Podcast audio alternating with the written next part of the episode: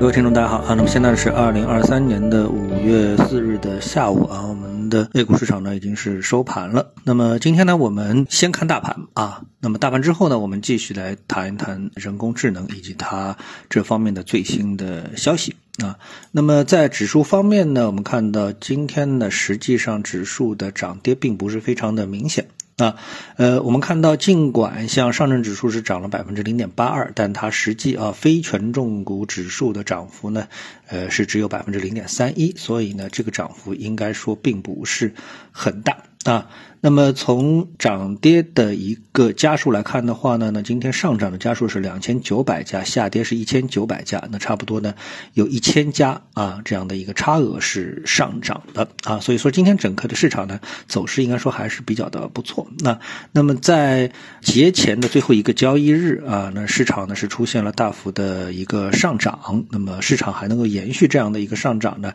应该说已经是非常的不容易了。那么尽管我们呢还没有。找到啊，这个呃，目前的那个市场啊，它到底是什么样的一个持续的利好啊？那么从目前的这个市场的这个大的背景上面来看的话呢，其实呃，利空可以说是多于利好。那比如说美国股市处于一定程度的震荡当中，那美国股市在继续的加息的这个背景之下呢，那。对，呃，我们说这个美国的银行股呢是产生了比较负面的一个影响，那这个呢都是呃市场啊所关心的一个事情，因为美国银行已经是连续有多家啊四到五家的这个银行股呢是出现了倒闭，那么这个呢呃肯定是算不上是什么这个利好的一个消息。对吧？好，大盘方面呢，我们再来看一下板块啊。那板块方面呢，呃，其实延续了我们对整个市场的一个判断啊。什么判断呢？那么我们还是从 ETF 的角度来看。那 ETF 的角度呢，显示的就非常明白。ChatGPT 人工智能板块呢，继续是列举涨幅的潜力啊。游戏 ETF 今天继续大涨百分之七点二四啊。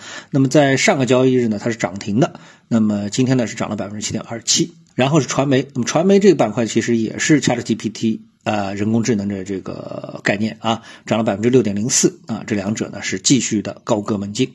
然后呢出现了一个新的。啊，非常强势的板块呢，就是中药 ETF 啊，中药 ETF 这个板块呢，涨了百分之呃四点六九，今天啊，那银行也是上涨，电力也是上涨啊，那么这个呢，我们就不多说了啊。那跌幅前列的板块呢是旅游，那旅游旅游板块列居跌幅第一，跌了百分之四点七三。另外呢，像半导体芯片呢也是跌幅居前。那那么这个之间啊，是应该说是有这个比较说明确的一个逻辑的，或者说是消息的啊。那么在新闻方面呢，我们看到啊，整个的一个芯片板块啊，整个的一个芯片板块呢，对我们 A 股市场呢，目前来看不是非常的友好啊。美国半导体行业或者是芯片啊，在这个对我们的芯片行业啊，是非常的不友好。那么这个呢，是造成我们芯片板块下跌的一个非常主要的一个原因啊。包括芯片相关的 ETF 也是跌幅啊，非常的一个凶猛。啊，好，刚刚了一个整个的一个盘面来说的话呢，那么我想整个的一个盘面啊，和我们的对市场的一个预期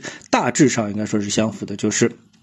市场目前只能是盯着没有什么特别确实业绩的。啊，这个行业呢下手，那么就是这个 Chat GPT 人工智能啊。那么对这一板块，现在市场到底是一个什么样的看法呢？美国东部时间啊，周三，那路透社报道啊，白宫官员证实，谷歌、微软、OpenAI 和人工智能的研究公司啊，另外一家公司，这家公司的名字我们就不说了，它的首席执行官将于当地时间周四与美国副总统卡马拉哈里斯和高级政府官员会面，讨论人工智能的关键问题啊。所以呢，美国呢也向中国，因为中国之前已经提出了这么的一个啊监管的意见稿，征求意见稿，那么现在还没有下文啊，征求的的结果不知道怎么样。但是美国等于也开始了啊，拜登总统表示，希望呢像你们这样的公司啊，在向公众提供产品之前呢，必须确保产品是安全的。啊，好，那这些比较笼统的东西呢，我们就不说了，因为大家越来越意识到啊，整个 ChatGPT 呢自问世以来呢，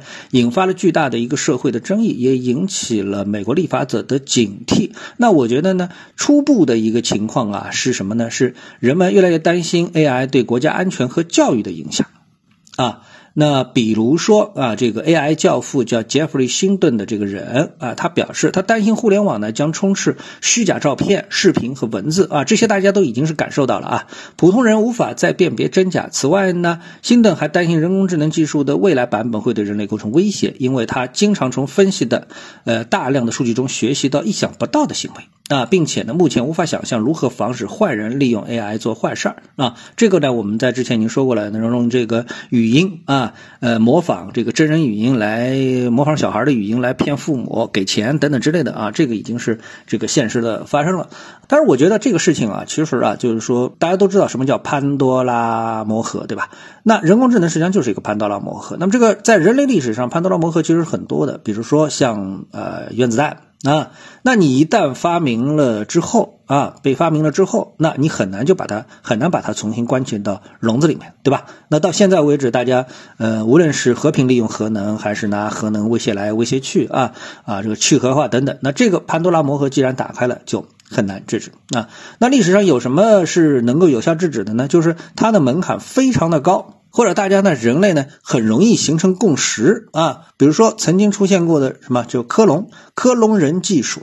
啊，就是对人类直接进行克隆，大家说这个啊，在这个伦理、宗教方面啊，这是不可接受的。那么这一点啊，全世界所有的国家，要么你技术也达不到这一点，要么呢，你达到了这一点呢，那么你在这个伦理啊、宗教上面也很容易轻易达成共识，那么于是呢就被灭掉了。所以大家现在你看，哎，这事儿有吗？没有了，对吧？好，但是呢，除此之外，很多事情啊，它是没办法这个给搞掉的。比如说，就是因为 Chat GPT 也好啊，还是我们说的这个比特币也好啊，它呢主要是扎根在整个的互联网上面的，而互联网呢，它是一个全球性的无国界的这么的一个事物啊，所以呢，美国啊发明了 Chat GPT，然后他。自己说，哎，我们不搞了，这有可能，但是你绝对无法去制止，像欧洲，特别是像中国啊，我们去搞这个 Chat GPT 啊，你说，哎，其他国家都不搞了，突然有一个国家说，哎，小不小的一点点啊，就像那个我们说那个，比如石油一样的啊，那么阿拉伯世界尽管没有什么其他特别高新的技术，但它有石油啊。对吧？他拿石油，他就在很长的时间当中，他就卡住了欧美的这个脖子，对吧？啊，那么所以这个 ChatGPT，你是说什么？你呢是又爱又恨，你就怕它会伤害人类，同时又怕什么呢？你没有，别人有，对吧？啊，所以这个事情啊，其实要想防，我觉得已经是不太可能的一个事情了啊。我们要做的一件事情就是跟上它，与它这个如何的和平的相处啊。当然，这个也同样非常的。难啊，因为毕竟他已经开始抢夺你的工作了啊。好，那么对于这个板块继续能够在市场上高歌猛进，我觉得表示相当的呃继续的乐观和信心。好，谢谢各位，我们下次节目时间再见。